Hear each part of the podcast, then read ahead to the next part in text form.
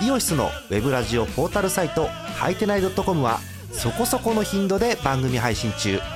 もうすぐアラフォーのおっさん MC が気ままなトークをお裾分けします。ポッドキャストでも配信中。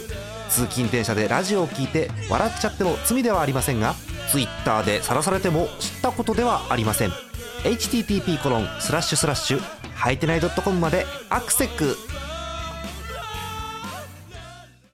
今日のトップニュース。埼玉西武ライオンズ10年ぶり22度目のリーグ優勝おめでとうございます。おめでとうございます。始めます。第27回野球盤2018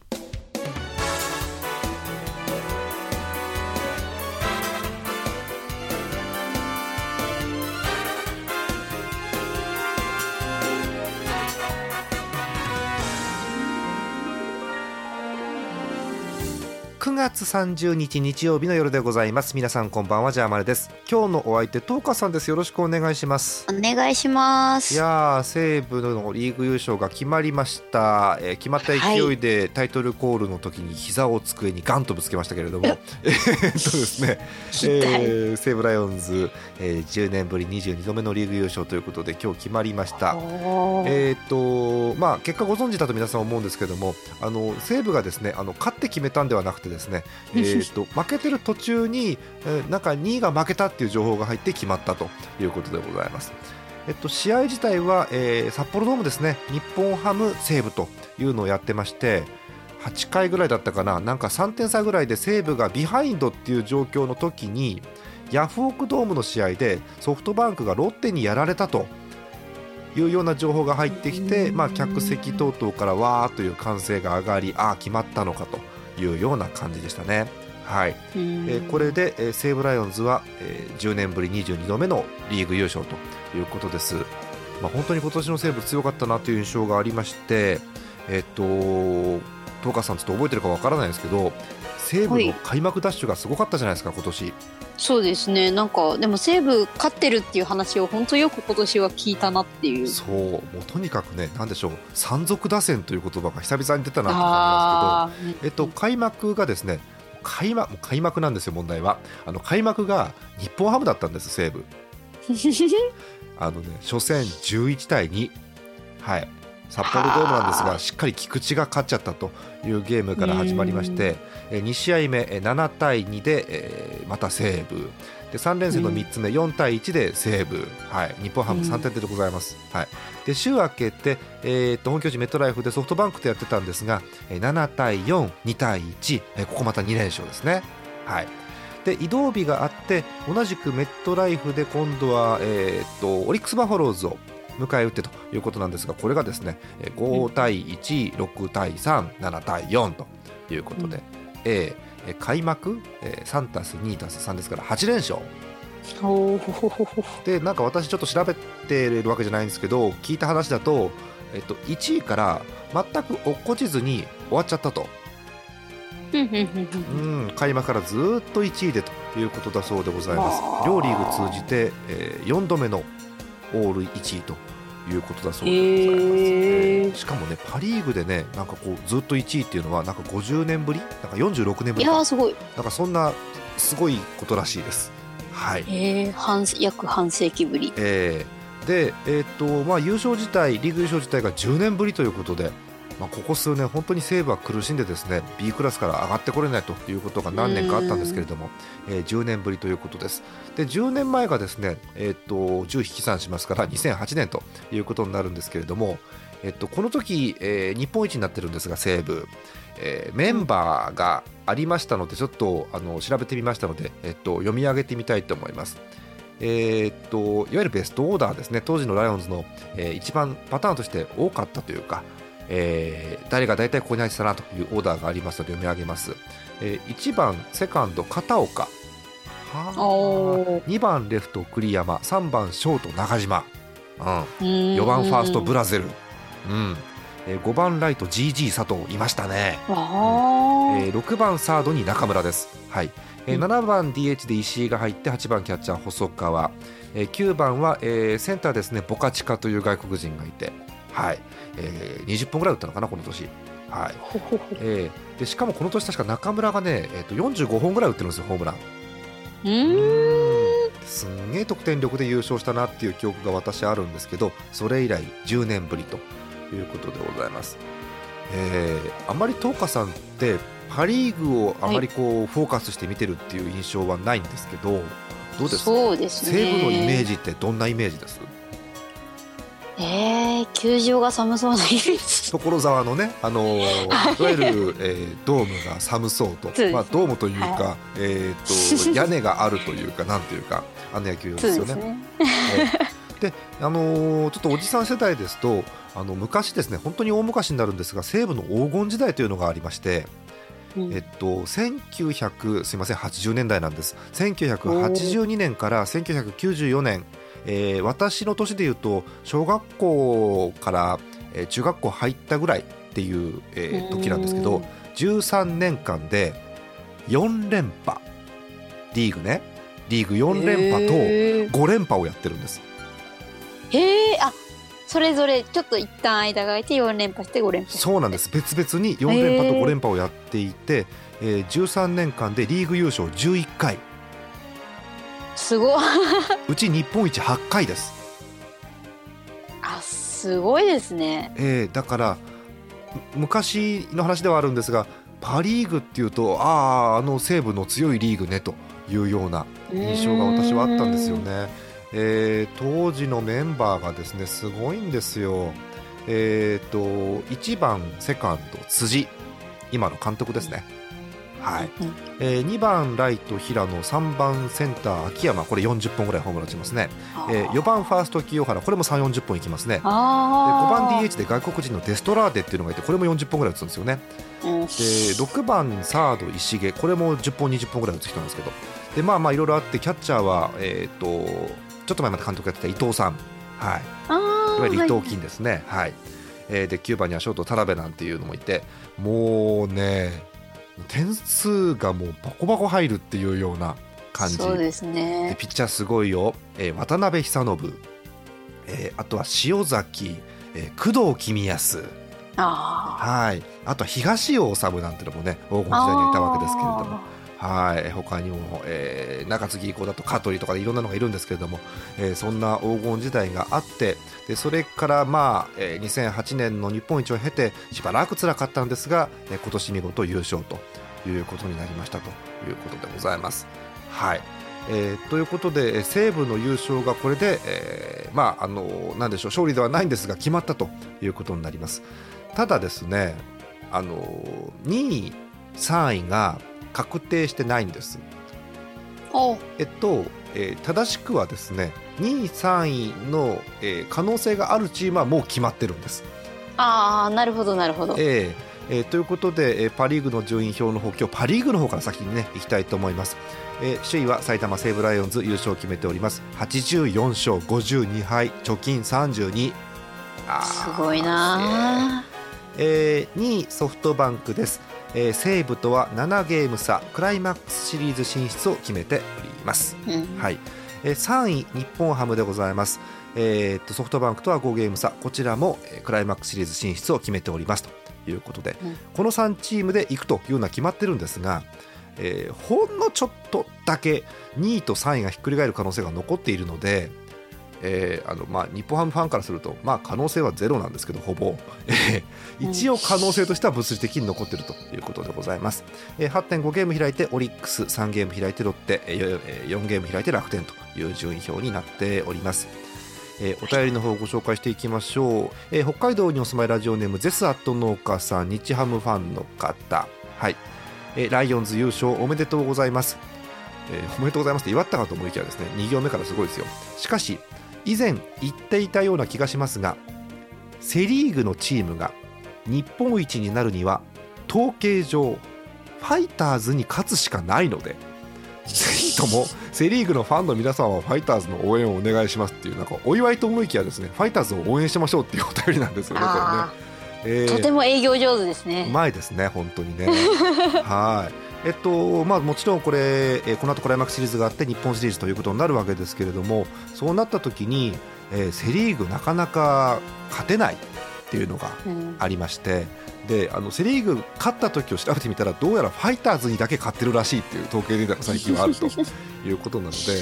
うんなるほどまあ相手次第ならもちろんそうなんですけどね先を睨むとどうなのかなという情報もございますはいお便りありがとうございます、えーもう一通来てますねこれがちょっと前のですね、えー9月29日土曜日の午前中にいただきました、えー群馬県ラジオネームミスチャーさんソフトバンクファンの方ですえージャーマネさん、トーコさん、こんばんは。毎回楽しく拝聴しております。関東のホークスファンミスチャーです。えー遅ればせながら、これセリーグの話ですよ。広島東洋カープ優勝おめでとうございます。はい。えーそしてセリーグは3位争いもまだまだわからないですね。ここまでセリーグの話です。はい。はい一方、パ・リーグはもうこの順位で最後までいきそうですね。えー逆転優勝は難しいからこそ劇的で感動的なのでしょう。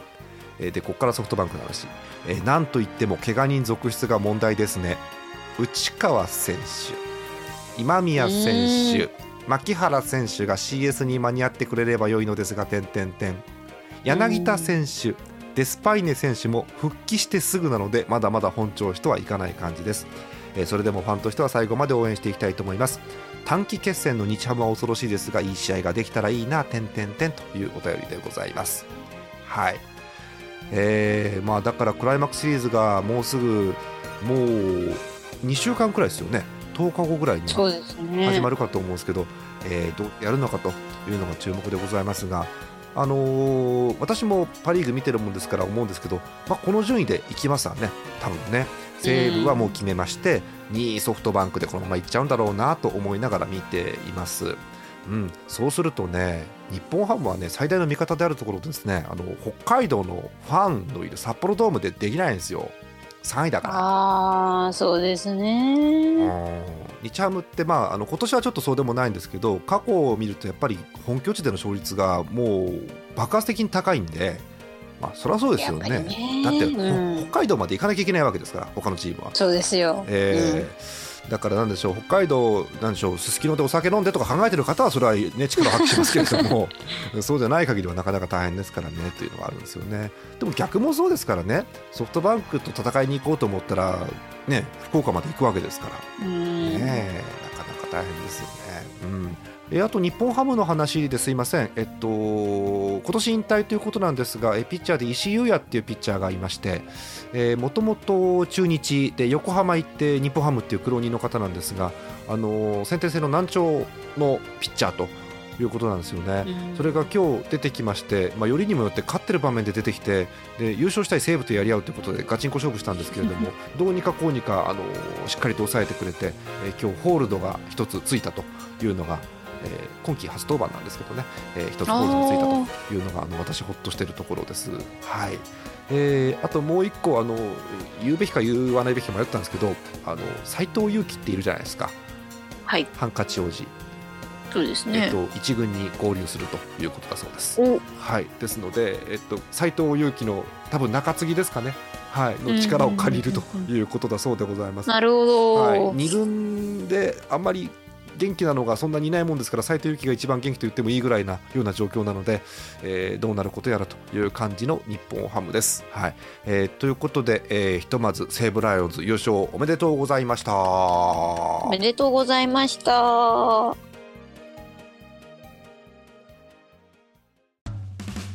イオシスのウェブラジオポータルサイトはいてない .com はそこそこの頻度で番組配信中もうすぐアラフォーのおっさん MC が気ままなトークをお裾分けします。ポッドキャストでも配信中。通勤電車でラジオを聞いて笑っちゃっても罪ではありませんが Twitter で晒されても知ったことではありません。http コロンスラッシュスラッシュはいてない .com までアクセック。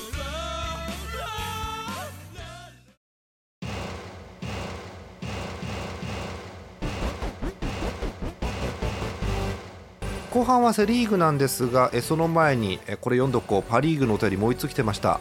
え北海道にお住まいラジオネーム朝霧さんでございます。今日いただいたお便り、えー西武ライオンズファンの方です。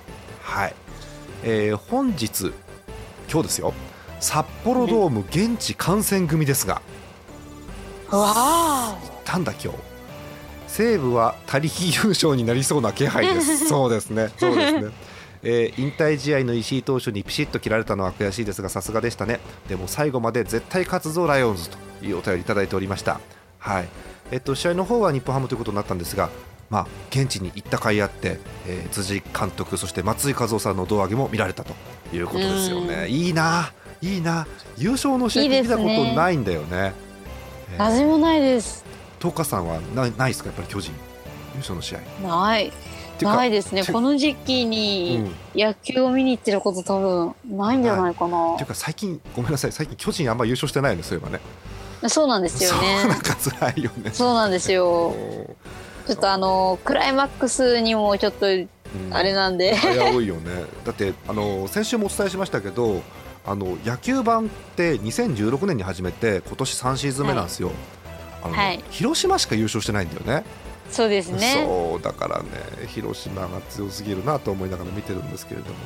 うんちなみに東花さんあのジャイアンツでいいんで優勝した、まあ、リーグ優勝でも何でもいいんですけど優勝したしあの試合をテレビで見たことって多分あると思うんですよ。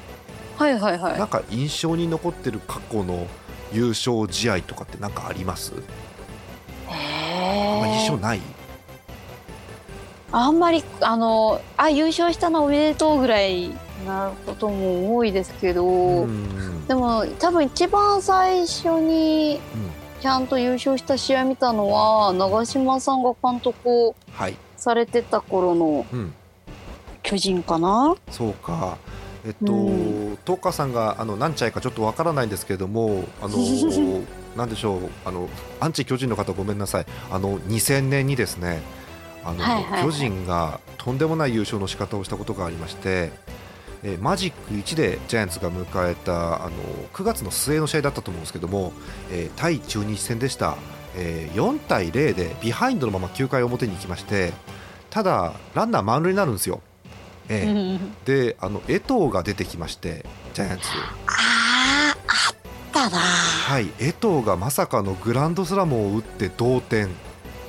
でうわーって巨人のお客さんがすごい雰囲気になるじゃないですか、うん優勝が決まるかもしれない試合で4対0のビハインドから追いついてで、うん次にあのああ同点になったんだっていうなんかヘラっとした顔をしながらあの二岡が打席に入りまして 二岡が「えい!」っつってあの右打ちしてサヨナラホームランで終わった試合っていうのがあるんですよね。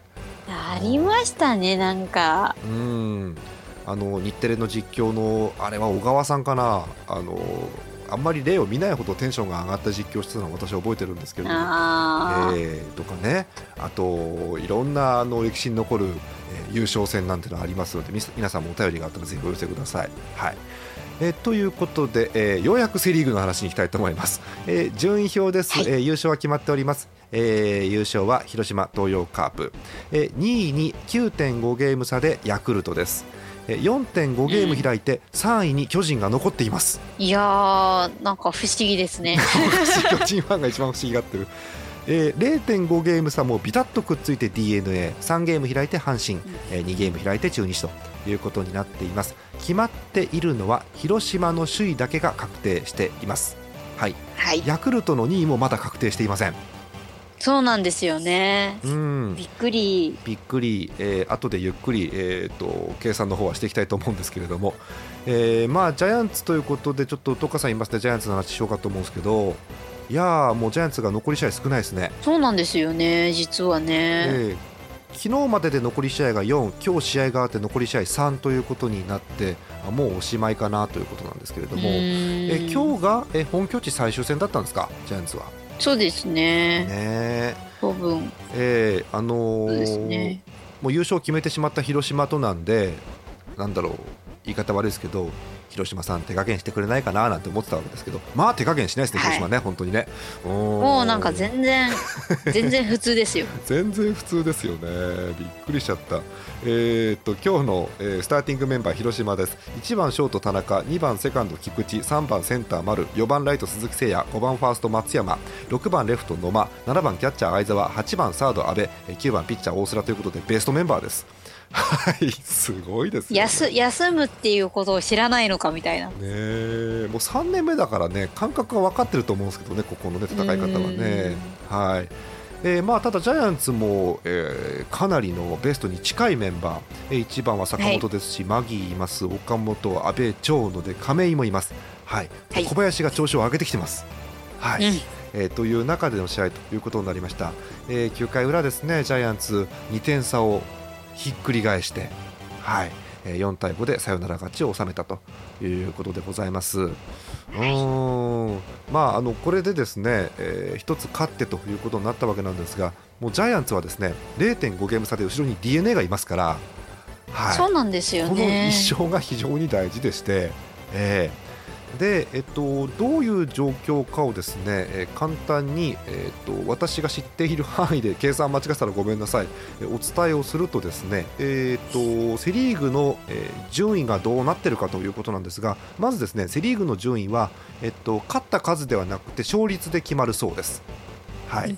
で、えーそうなると、えー勝率を計算してどうなるかということになるんですが決まっているのは広島東洋カープの首位これだけが決まっています、えー2位ヤクルトスワローズ、えー可能性が2位3位4位まで可能性があります。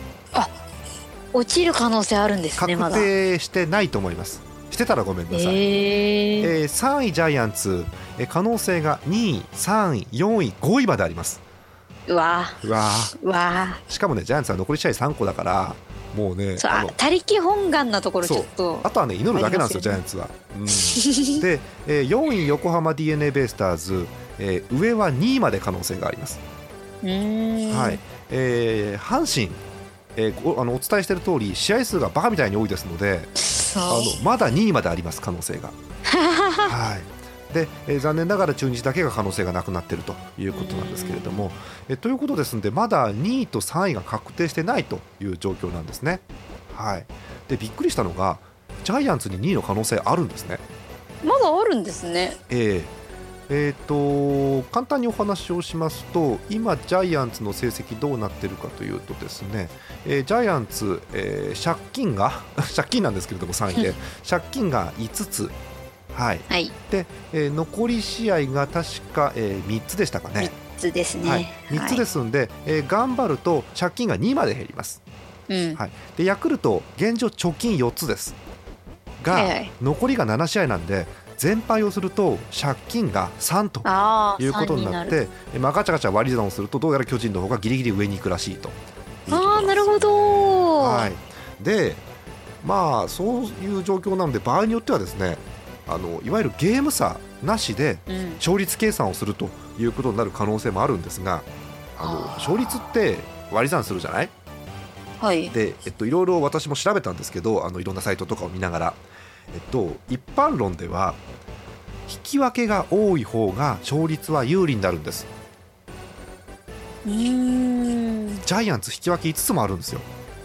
あらまだからジャイアンツが有利かなと一瞬思ったんですが、あのはい。調べたサイトに正し書きがしてあってえ引き分けが多い方が勝率は有利かっこ勝ち越している場合。あのもうねなんだろう。もう各チーム借金まみれというような状況なので、えっと、借金ありという状況だとどうやら引き分けはない方がいいみたいです。うーんっていう普通スーンっていうことです。まあ、とにかく残り3つジャイアンツは勝つぐらいのことをしないとヤクルトは7試合下の d n a も7試合阪神に至っては11試合残ってるんで どっかのチームがブーストをかければもう簡単にひっくり返っちゃうと。そうなんですいうよ状況です。えそれを象徴するのがですね、えー今日え高橋監督の、えー本拠地最終戦のご挨拶。えー、と各、はい。えースポーツ紙にも出てるんですけども、まあ、全体見るとですねお詫びなんですよね、もうこれ。3位のチームのコメントじゃないんです。えーえー選手の頑張り、皆様の期待に応えることができなかったのは悔しい気持ちでいっぱいです、本当に申し訳ありませんでしたというコメントが出てまして、なんかね、なんかあまり吉信監督はクライマックスっていう雰囲気ではないのかなっていうのと、来年続けてくれるのかな、どうなのかなっていうのもちょっと不安になるようなコメントなんですよね。そうですね、まあ、ただ残り1試合があるんで全力で頑張りますというコメントは出てるうんということでございます。で、そのジャイアンツなんですけど、残り試合3つ、えーっとスケジュールを今、えー見てるんですが、えー明日神宮球場でヤクルトとです。はいまずはここはい。まあ勝たないと、直接対決みたいなところありますからね、うん、はいヤクルトとです。で、えーもう変則日程ですんで、ここから2日間が空いて、広島ですよ。はい松田で松広島とです松田で広島とですか。やりたくないやりたくないね、これね。うーん。で、えっと、私が見てるサイトには、あのそのなんですか変則日程の追加で入った試合が入ってないんで、情報わかんないですけど、東川さん、わかります、残り1試合。えっと9日の日に、うん。えっと甲子園で阪神とです。阪神とか。阪神も可能性あるからな。しかも甲子園だしなって子園いうだしなっていうね。なんかあの地元の応援が特に熱い2そうですよ。試合が後ろに控えてるのそうですよ。で広島と阪神でしょ？うーん。いやーきついね。はい、えーそんな感じのジャイアンツです。はい。えーでまあ、あのジャイアンツびいきばっかりだとあれですから言っておきますけれども、まあ、あの阪神はねかなりあの厳しい状況ではあるんですけれども、えーその他2チームはかなり高確率で可能性が残っているという状況です。うん。で一応さあの、えっと、マジックみたいにクライマックスシリーズにもそういう数字があるんですよ。